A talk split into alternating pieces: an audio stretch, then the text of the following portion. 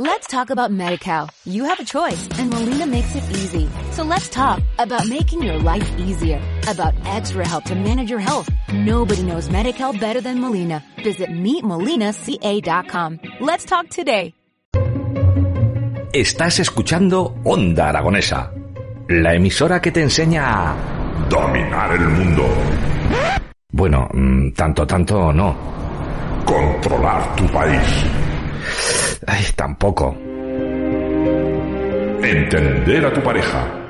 Uf, va a ser que no. Disfrutar de tu ciudad. Mira, eso sí, Onda Aragonesa te ayuda a disfrutar de lo más cercano. En el 96.7, Onda Aragonesa.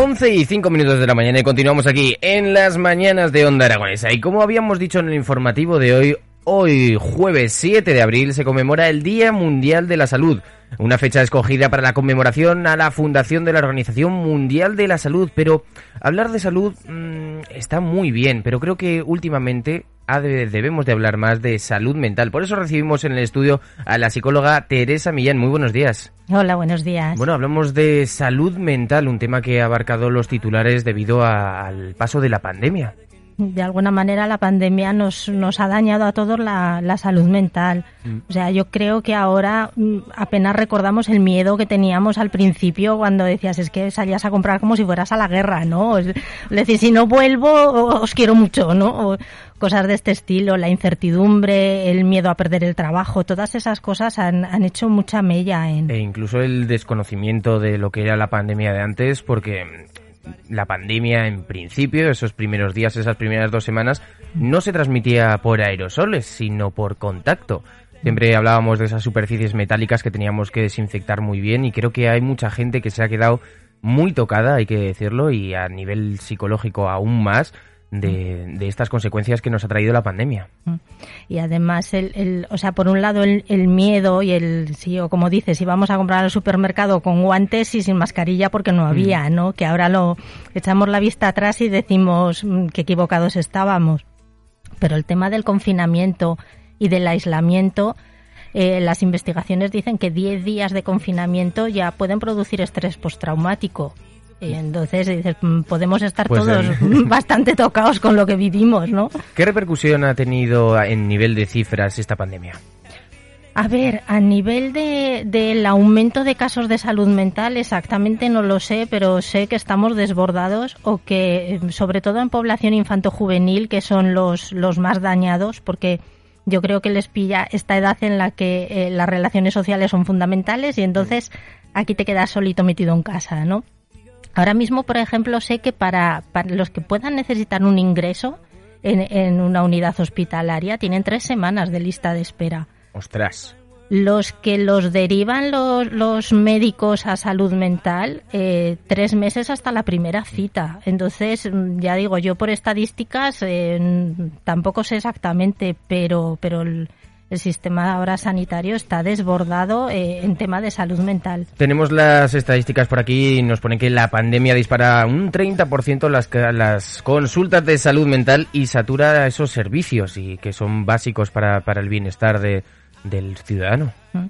Y, por ejemplo, las que sí conozco son las autolesiones e intentos de suicidio han aumentado un 250%. ¡Wow! Que se dice pronto esas, eh, esas patologías eh, son las mm. que se ingresan eh, dentro del hospital universitario, ¿verdad? Hombre, hay, hay por varios, sí, mm. por intento de suicidio, sí, hay por más temas que se puede que se puede ingresar. ¿Cuáles son las principales patologías que llegan a una consulta de psicología? A ver, todo depende, pero patologías hay, o sea, ahora mismo lo que ha disparado la pandemia es el tema ansiedad y depresión, mm. pero vamos, luego pues puedes tener TOC, esquizofrenias, mm, trastornos de personalidad, o sea, hay muchas otras patologías que la pandemia no ha provocado que aumenten, pero sí que ha aumentado que estén peor. Mm. Las personas que ya tenían una patología antes, eh, esta situación no les ha ayudado para nada. Bueno, hablamos de ansiedad y depresión.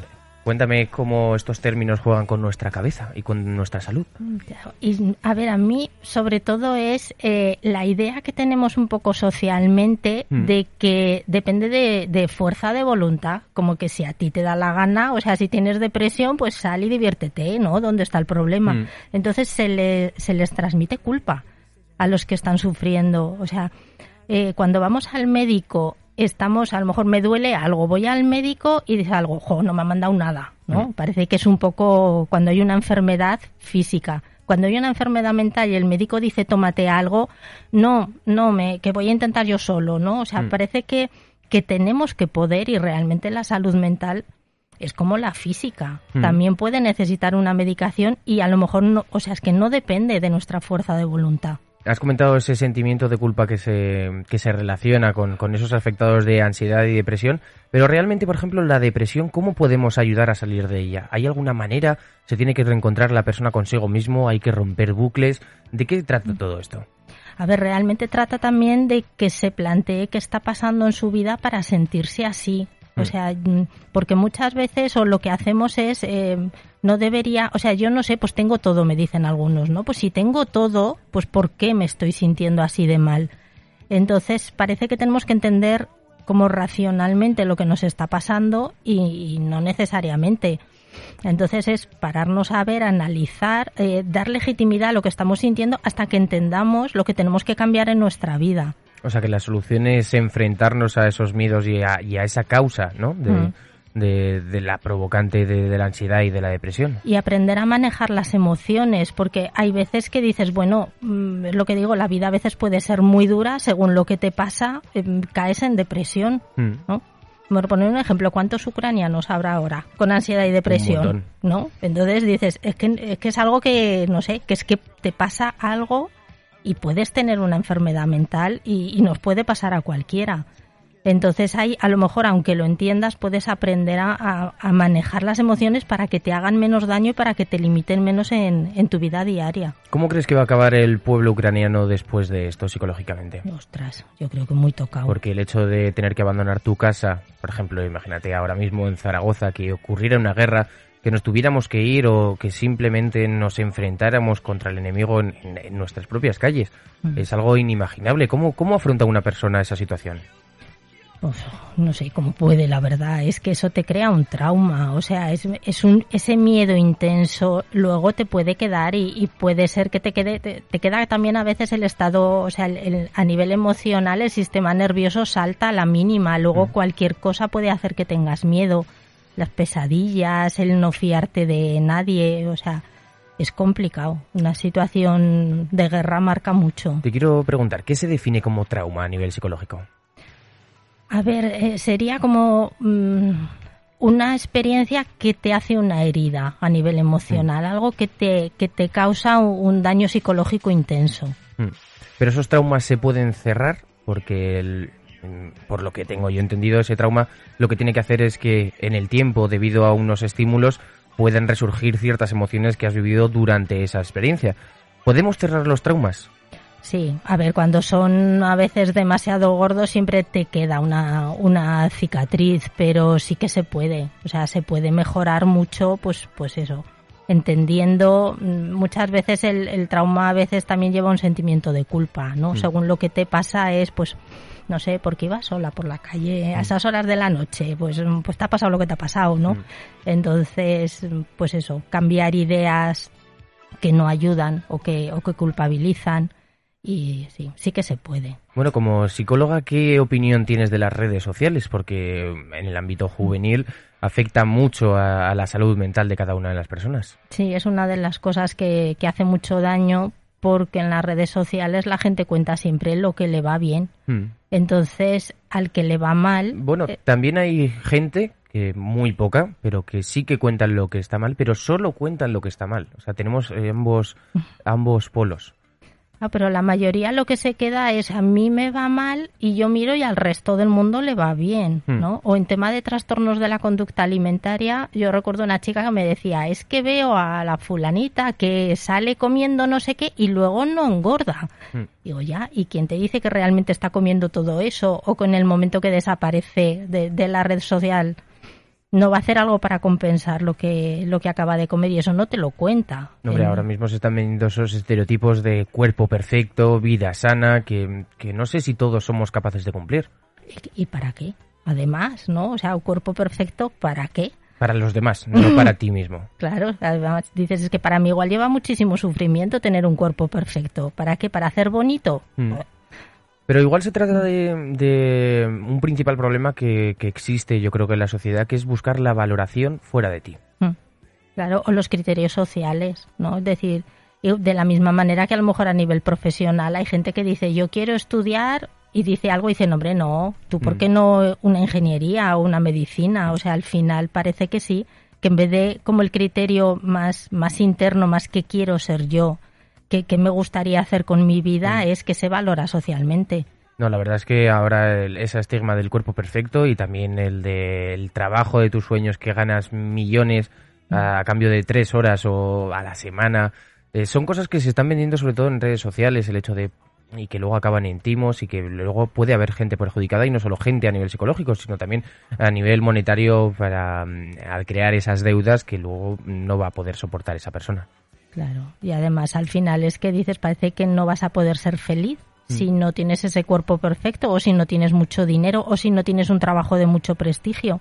Entonces eso al final nos limita la vida a un montón de personas. Oye, Teresa, cuéntanos unos, un par de consejos, quiero que me, que me digas, sobre cómo podemos mejorar nuestra salud mental. A ver, yo creo que una cosa bastante importante sería el crearnos una red de apoyo. O sea, tenemos también la idea de que tenemos que ser fuertes y que la persona fuerte es la que no se derrumba. Y eso es mentira. La persona fuerte es la que se derrumba y lo dice.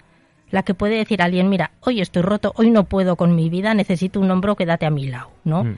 Esa es la persona fuerte, la que lo puede reconocer, la que, la que siempre va de a mí no me pasa nada, yo puedo con todo. eh, no, eso, eso es más debilidad. El exteriorizar ese día a día y romper pues lo que hemos hablado de las redes de que solo me va bien Mm. y también poder expresar que, que nos va mal y conseguir ese apoyo que igual lo necesitamos tanto como, como cualquier otra cosa, como, como nuestros éxitos, porque de lo malo aprendemos. Yo creo que es una de las cosas que, mm, que de lo malo de, de esta pandemia, ya te lo he comentado antes, em, hemos surgido este tema de, de la salud mental que se va poco a poco normalizando, Mm. aunque aún nos quedan muchos pasitos por recorrer. Sí que queda. Mira, la resiliencia es la capacidad de, ante, ante las dificultades o ante las cosas que van mal, como sobreponerlas y crecer como persona, ¿no? Mm. Entonces a mí sí que me gustaría que como sociedad también es la pandemia creara esa resiliencia y a partir de ahora viéramos la salud mental de otra manera. ¿De qué manera tenemos que ver la salud mental? Como, como vemos la salud física, o sea, cuando hay alguien que dice tengo la gripe, mm, nadie lo estigmatiza o nadie mm, dice, bueno, pues aléjate de esta persona, ¿no? Pero sin embargo, si alguien dice tengo un TOC o tengo una esquizofrenia, hay un- Ahí uy, sí que la gente se echa hacia atrás. Claro, porque es otra enfermedad. Entonces tenemos que normalizarle y pensar que es que nos podría pasar a cualquiera. ¿Cuál es el siguiente paso que debemos dar para normalizar esta, esta salud mental? No lo sé. Qué pregunta más difícil No, me no, acabas no. de hacer. Yo creo que es algo como que a nivel personal empecemos a, pues eso, a ver que, que no pasa nada, que no es... Yo creo que igual viene un poco de antes cuando los enfermos mentales Mm. se, se internaban en un sí. psiquiátrico ya iban a ser enfermos toda su vida, Mm. pero es que ahora no es así. Entonces es, pues eso, verlos de otra manera, cambiar nuestra forma de pensar. ¿Qué futuro le queda a estos jóvenes que están sufriendo estas enfermedades mentales? Hombre, yo espero que se recuperen y que el, que el futuro lo tengan bueno o incluso, pues eso, con un poco de suerte que, que mejor, que les, que aunque haya sido un, un palo en su vida, eh, que crezcan como personas y que sean adultos más fuertes. Y sobre todo que, que se exteriorice esos sentimientos y que, como nos has dicho antes, cojan ese grupo de apoyo y que lo creen y que sean capaces de, de reflejar todas sus inseguridades en ellos. Sí. Bueno, Teresa, ha sido un placer tenerte aquí por los estudios de Onda Aragonesa y gracias por sacar el tema que, que hace nada era tabú. Poco a poco lo estamos normalizando, pero aún queda mucho por recorrer. Y de este camino nosotros desde Onda Aragonesa queremos ir de la mano porque pensamos que la salud mental es igual que, que cualquier otra salud. Así que muchas gracias, Teresa. Gracias a vosotros. Hasta luego. Hasta luego.